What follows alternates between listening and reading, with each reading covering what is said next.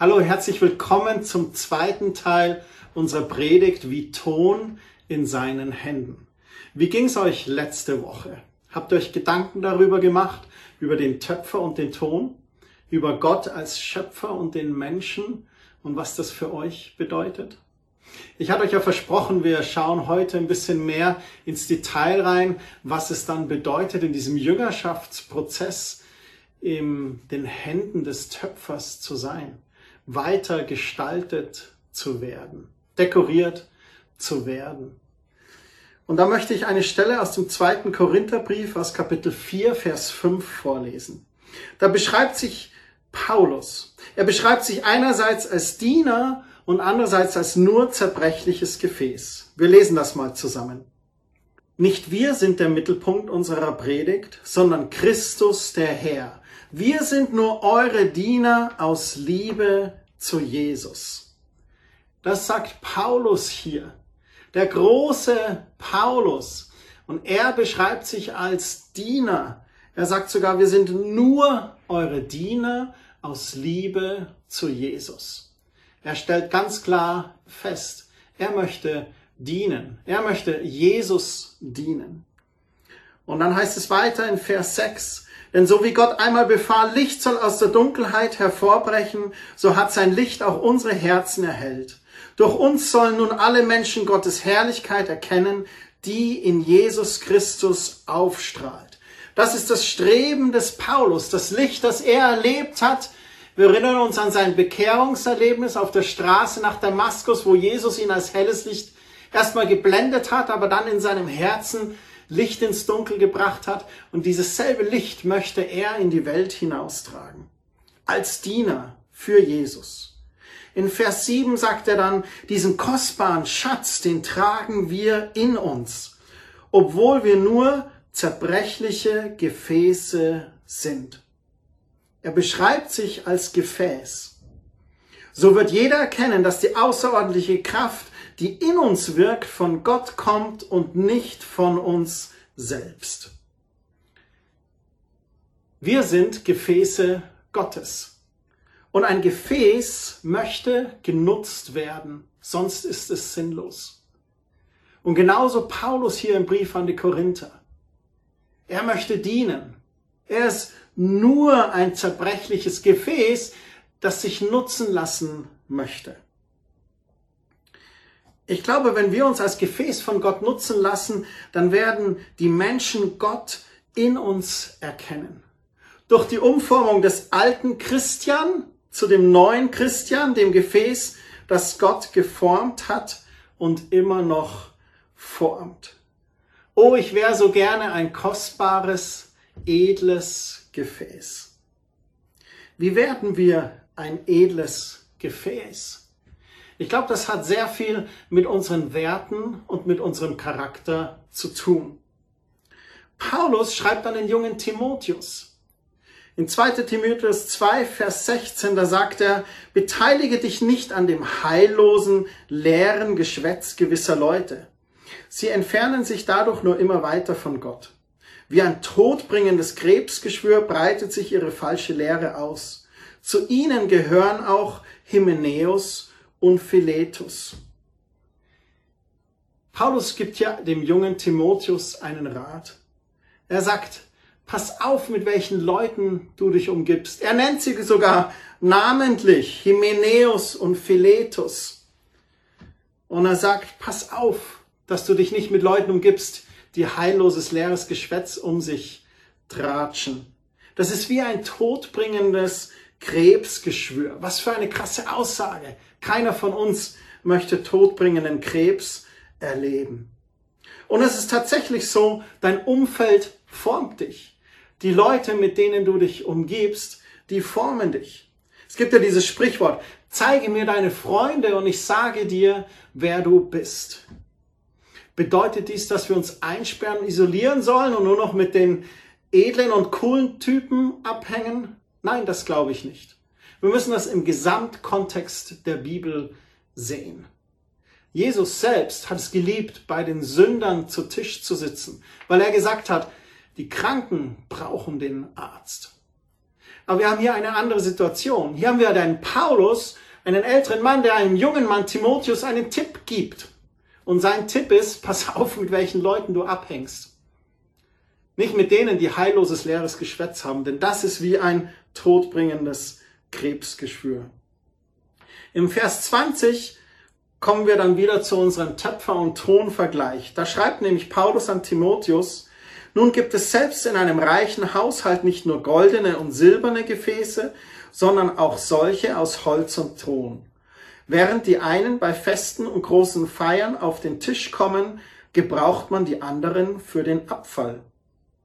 Wer sich von diesen Schwätzern fernhält, der wird wie eins der edlen Gefäße sein, rein und wertvoll, nützlich für den Hausherrn, geeignet für alles, was gut ist und Gott gefällt. Willst du ein edles Gefäß sein? Halte dich von den Schwätzern fern. Und halte dich auch an gesunde biblische Lehre. Was schreibt Paulus hier dem jungen Timotheus noch? Im Vers 22 heißt es weiter, widerstehe den Verlockungen und Leidenschaften, die jungen Menschen zu schaffen machen.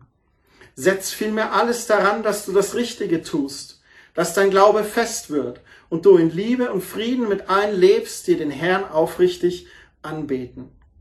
Lass dich nicht auf törichte und nutzlose Auseinandersetzungen ein. Du weißt ja, dass sie nur zu Streit führen. Wer Gott dienen will, soll sich nicht herumstreiten, sondern allen Menschen freundlich begegnen. Ein geduldiger Lehrer sein, bereit, auch Böses zu ertragen. Noch ein paar ganz praktische Tipps von Paulus für den Timotheus, um ihm zu helfen, ein edles, gutes Gefäß zu sein. Die Veredelung des Gefäßes, das durch Feuer und Prüfung gegangen ist, ist die Charakterformungen in all diesen Situationen unseres Lebens. Manchmal sagen wir ja auch über eine Person, oh, sie oder er hat echt Lebenserfahrung. Die sind als Familie echt durchs Feuer gegangen. Wo er hat echt Krisen erlebt. Oh, sie hat wirklich Lebenserfahrung. Wie gebrannter Ton durchs Feuer gegangen. Damit meinen wir eigentlich den Prozess der Charakterentwicklung. Und der geschieht, wie Paulus hier auch schreibt, ein geduldiger Lehrer zu sein, bereit auch Böses zu ertragen. Das braucht Geduld, dieser Prozess der Jüngerschaft. Das gebraucht Geduld, diese Charakterformung durch Jesus. Ein edles Gefäß hat einen guten Charakter. Es hat sich erlaubt, durch Gottes Wort geformt zu werden und durch seinen Geist. Und ganz ehrlich, jeder von uns ist doch gerne mit Personen zusammen, die einen guten Charakter haben. Wie entwickelt sich unser Charakter? Da gibt es ganz genau fünf Schritte, die entscheiden darüber, wie dein Charakter wird. Und die möchte ich euch hier kurz aufschreiben. Das Ganze beginnt mit einem Gedanken. Du hast irgendeinen Gedanken über irgendeine Situation. Zum Beispiel hast du eine brenzlige Situation, du überlegst, ah, wenn ich jetzt hier eine kleine Notlüge nutze, dann komme ich aus dieser Situation heraus. So, dieser Gedanke führt dich zu Entscheidungen. Du bist nun herausgefordert. Wenn ich jetzt hier so ein bisschen nur lüge, dann komme ich hier raus. Wenn ich nicht lüge, dann habe ich echt ein Problem. So diese Entscheidung führt dann zu einer Tat. In der Situation vielleicht, dass du doch sagst, oh, ich entscheide mich für die Notlüge. Ist ja nur eine ganz kleine Lüge und du entscheidest dich zu lügen. Du kommst in eine nächste Situation. Wieder ein Gedanke, oh, jetzt muss ich hier schon wieder ein bisschen mogeln. Du wirst gestellt vor eine Entscheidung. Aus dieser Entscheidung entsteht eine Tat. Und ganz viele Taten führen zu Gewohnheiten.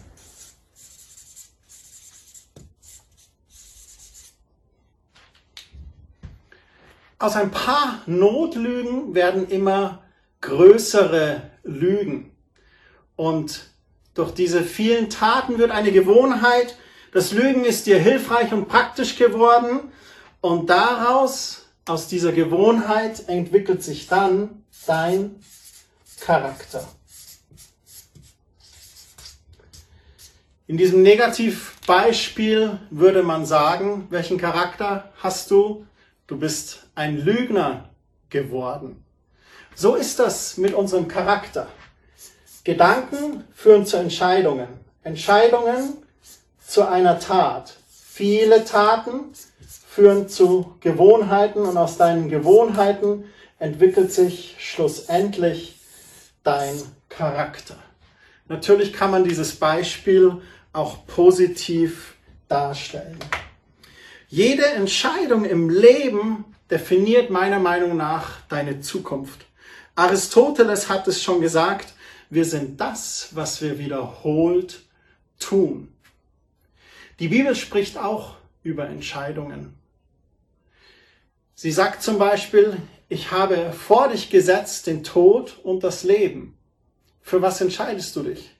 Die Bibel sagt dann sogar, wähle das Leben. Sie ist ein guter Ratgeber und gibt Tipps. Eine oft gestellte Frage, die ich bekomme, ist, ja, wie widerstehe ich denn den Verlockungen und Versuchungen, vor denen Paulus den Timotheus gewarnt hat? Wie treffe ich denn jetzt die richtige Entscheidung? Wie komme ich aus manchen Situationen hinaus? Nun, da gibt's einige ganz situationsbedingte, sehr praktische Tipps. Angenommen, du bist auf einer Party und es wird zu heftig für dich und deine Werte, dann musst du eine Entscheidung treffen, die Party zu verlassen. Du sagst, boah, jetzt ist es ein Uhr geworden, es kippt hier gerade irgendwie, das ist nicht mein Lebensstil, ich gehe jetzt besser.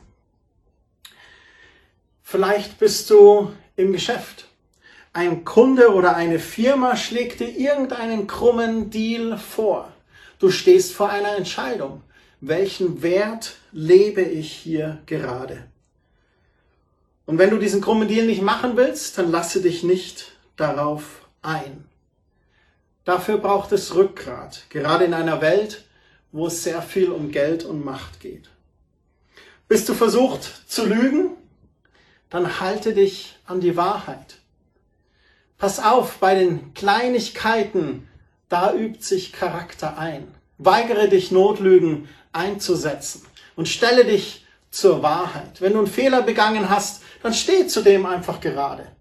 Ich habe die Erfahrung gemacht, dass Menschen mehr Respekt haben vor anderen, die ihre Fehler eingestehen, Entschuldigung zu sagen, als vor denen, die versuchen, sich durchzumogeln und über ihre eigenen Fehler nur zu lachen. Stehst du in Gefahr, in sexuelle Sünde zu fallen? Dann laufe so schnell du kannst.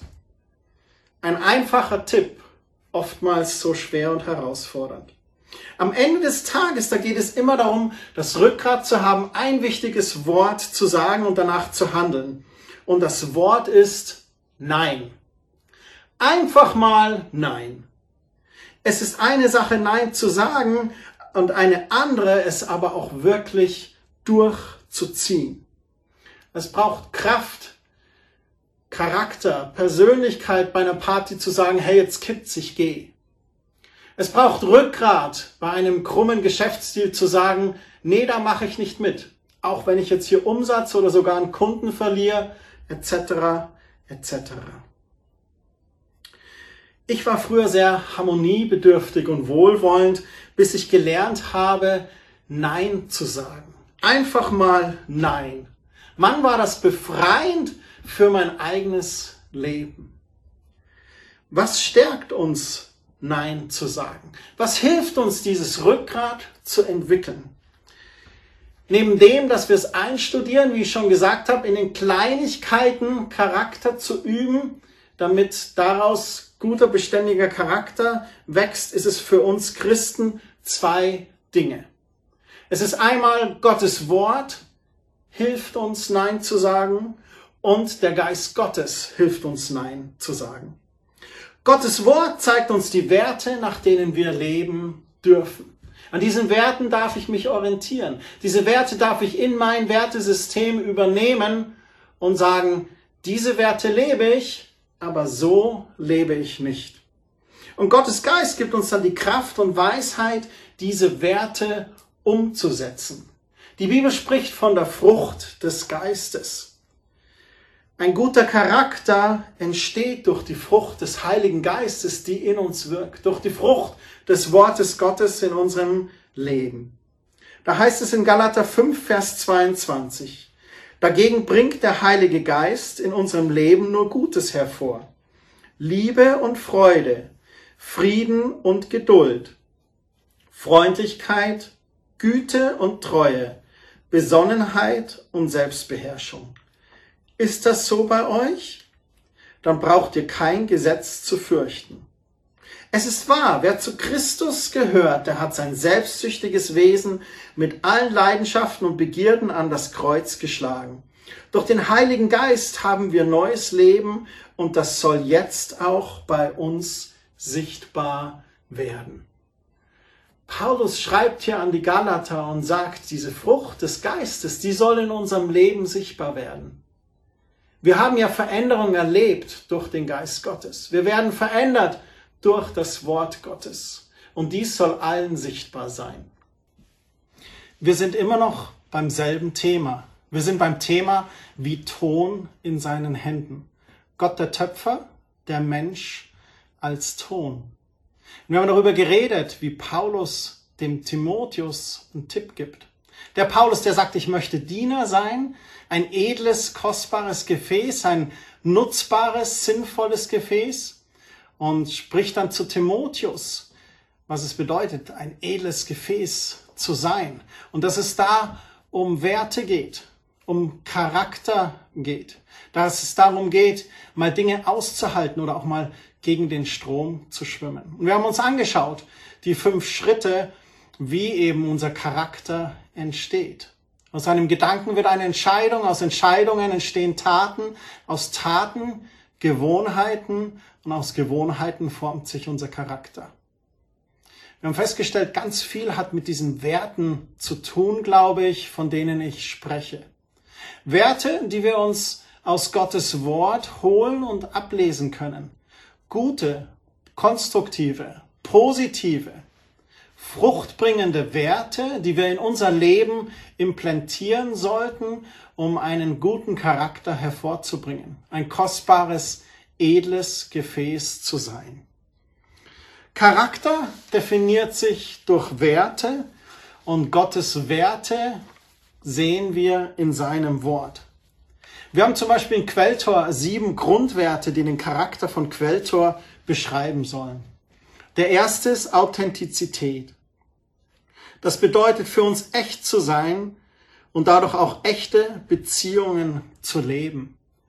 Möglichst ohne Masken zu leben. What you see is what you get. Im aufrichtigen Miteinander, da sind konstruktive Beziehungen und auch positive Ergebnisse erlebbar. Ein zweiter Wert, Wachstum. Die persönliche Entwicklung des Einzelnen ist ein Gewinn für die Person selbst und auch für das gesamte soziale Umfeld. Und diesen Weg des Wachstums, den beschreibt die Bibel als Jüngerschaft. Dann Mündigkeit. Mündigkeit entsteht durch Charakterbildung und Persönlichkeitsentwicklung herauszufinden, wer man ist und wohin man gehen möchte, ist, glaube ich, eine der wichtigsten Fragen, die jeder für sich beantworten sollte. Als vierter Wert teilen. Das Leben zu teilen. Sich gegenseitig zu unterstützen. Das ist das positive Ergebnis von echt gelebter Gemeinschaft.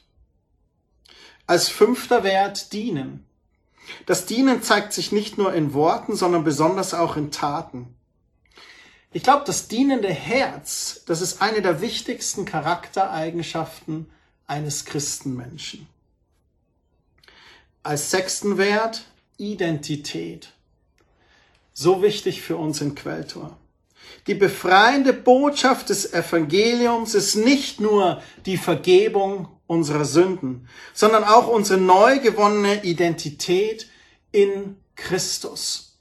Jesus als Erlöser kennen, aber auch Jesus als König auf dem Thron deines Lebens zu erleben und du als Kind Gottes, als Sohn und Tochter des Allmächtigen in dieser neuen Identität aufzublühen, das ist wunderbar.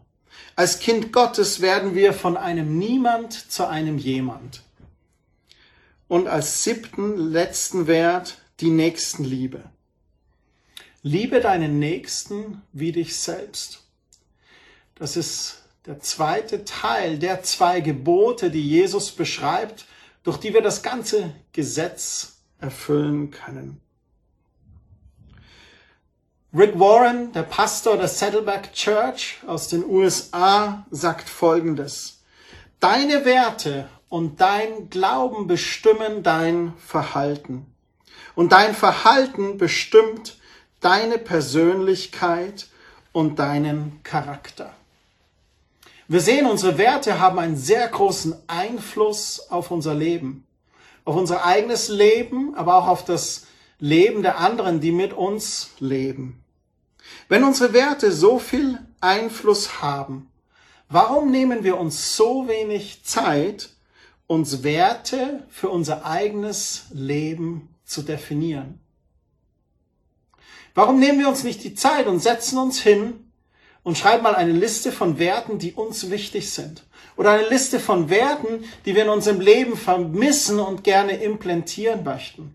Oder eine Liste von Werten aus Gottes Wort, die uns inspiriert haben, wo wir sagen, diese Werte sollen in meinem Leben sichtbar sein. Nach welchen Werten strebst du in deinem Leben? Ich möchte dich herauszufordern, in Gottes Wort einzutauchen und dich auf die Suche nach göttlichen Werten zu begeben und diese zu implementieren in dein Leben, in deinen Lebensstil. Und mach dir keinen großen Druck oder keinen zu großen Stress. Es geht nicht darum, Hansi Superchrist zu sein oder von heute auf morgen das Ruder herumzureißen. Nein, es geht darum, Jüngerschaft mit Jesus zu leben. Und das geschieht Tag für Tag, Monat für Monat, Jahr für Jahr. Ich habe es erlebt, dass ich lange Zeiten, monatelang an einem Wert in meinem Leben mit Gott zusammen arbeiten durfte. Gott den Finger auf etwas gelegt hat und hat gesagt, dieser Wert, Christian, ist wichtig und ich glaube, da soll jetzt so ein Zeitraum sein, an dem wir den in dein Leben implementieren und reinbringen. Manchmal hat das Monate gedauert, wenn nicht Jahre. Jüngerschaft ist ein Marathon und kein Sprint. Deswegen setz dich nicht selber zu sehr unter Druck. Nimm Tag für Tag mit Jesus. Aber halte mal inne. Mach dir Gedanken darüber. Habe ich eigentlich Werte definiert für mein Leben? Welche Werte sind mir wichtig? Welche Werte aus Gottes Wort sollen Fundament in meinem Leben sein? Und mach eine Liste, schreib die auf, die im Gebet vor Gott. Paulus spricht ja davon, ein edles Gefäß zu sein und Gott zu dienen. Und ich möchte euch da noch ein Bild geben, was ich denke ein sehr guter Vergleich dessen ist, was in unserem Leben passiert, wenn unser Charakter so durchs Leben gleitet. Und gleitet ist schon das richtige Wort, weil ich möchte über Boote sprechen. Ein Boot gleitet übers Wasser und da gibt es ganz viele verschiedene Boote, Segelboote, Sportboote bis hin zu riesengroßen Ozeanriesen und Containerschiffen. Und all diese Boote haben eins gemeinsam, hier hinterlassen eine Spur. Und zwar pflügen sie ja mit ihrem Kiel durchs Wasser und hinter sich hinterlässt das Wasser eine Spur. Und ich glaube, unser Charakter hinterlässt auch Spuren, genau wie diese Boote. Zum Beispiel stehen wir als Menschen ja in unseren Aufgaben, in unseren beruflichen Aufgaben oder ehrenamtlichen Aufgaben. Und wie ist es so? Welche Spuren hinterlassen wir da? Ist es eher, dass wir Gewinne haben oder hinterlassen wir als Spur Verluste?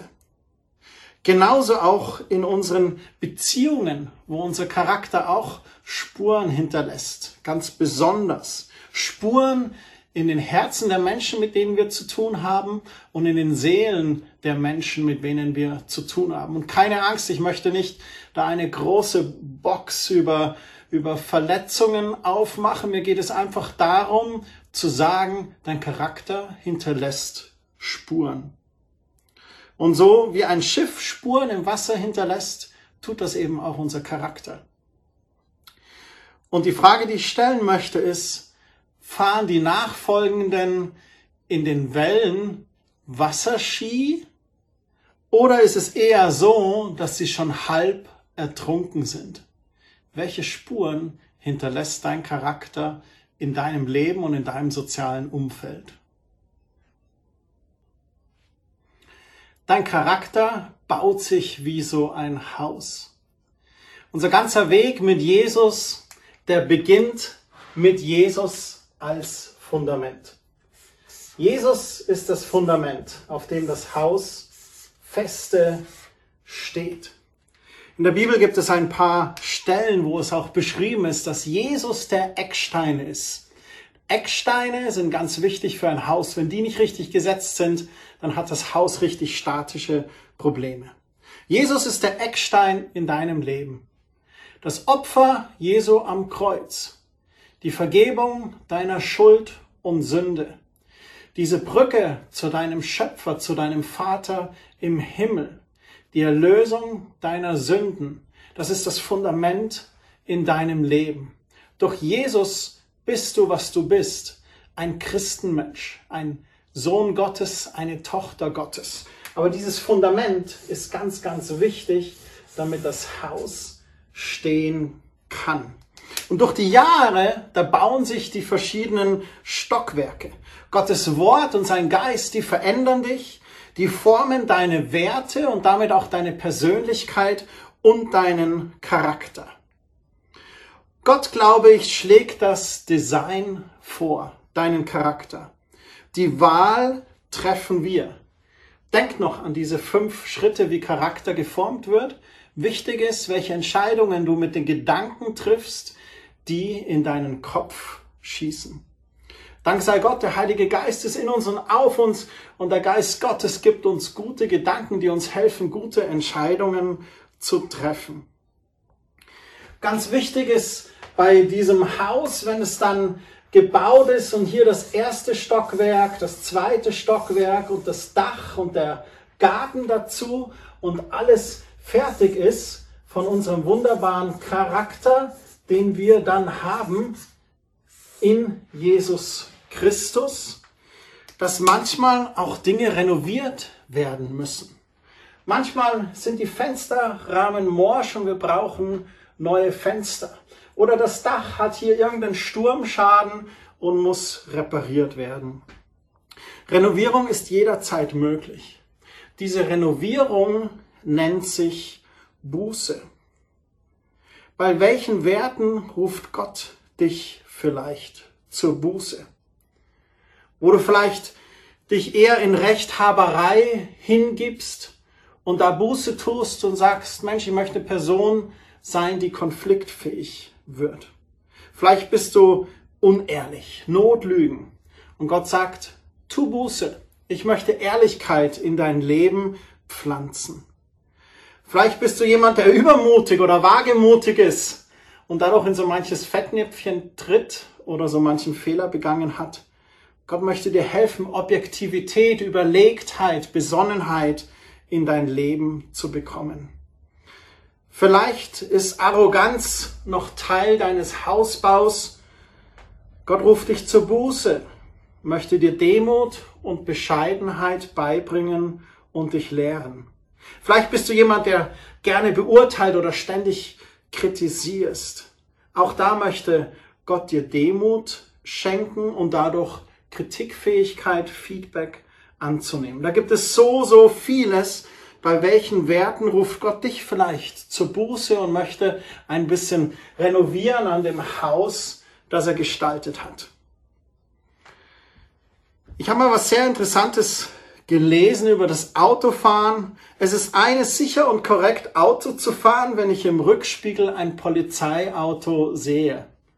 Kennst du das? Mir ist das schon so passiert. Ich fahre in der 30-Zone, taucht hinter mir ein Polizeiauto auf. Wo geht der erste Blick hin? Genau, auf den Tacho. Wie schnell fahre ich? Puh, Gott sei Dank. 35. Bisschen drüber, aber passt noch. Das ist das eine, aber es ist etwas anderes, sicher und korrekt zu fahren, wenn ich allein auf der Straße bin.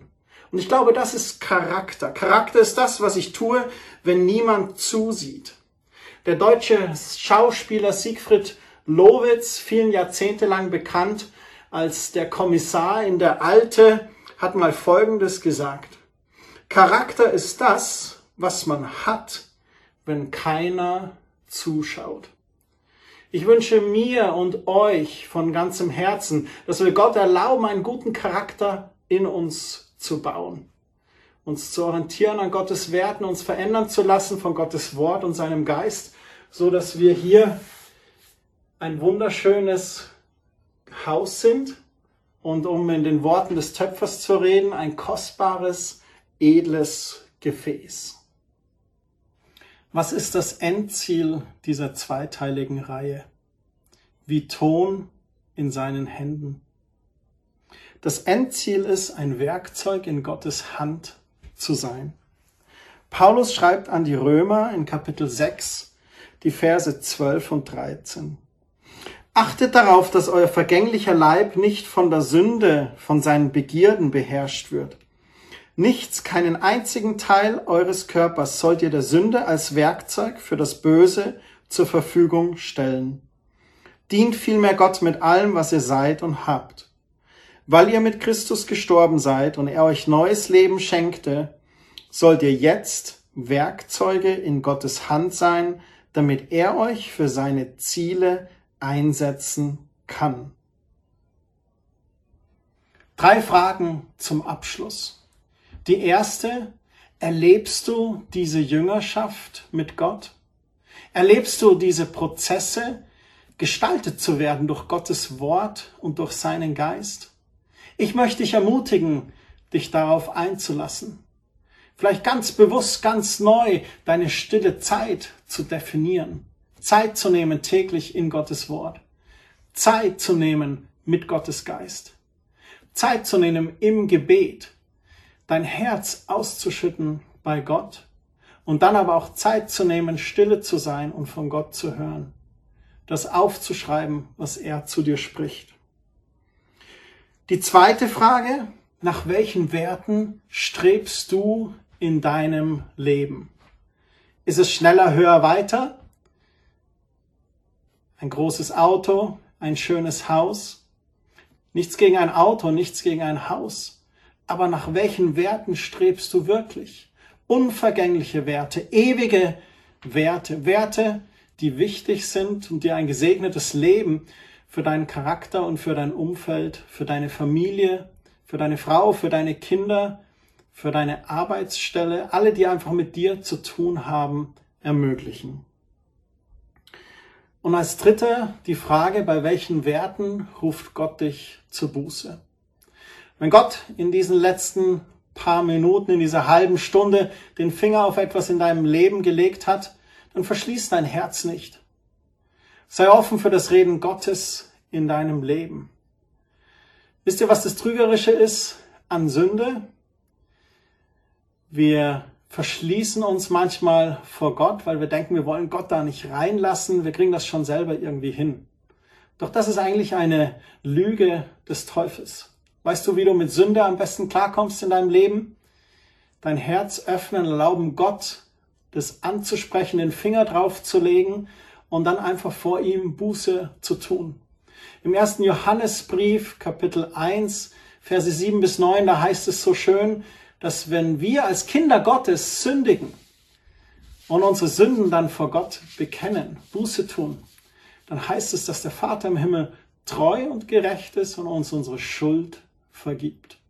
Und das wünsche ich mir für dich, dass da, wenn da vielleicht eine Last in deinem Leben ist, dass du die ans Kreuz bringst mit Jesus, ihn um Vergebung bittest und diese Vergebung erfährst und dadurch deine Last leichter wird und deine Schultern sich wieder aufrichten dürfen.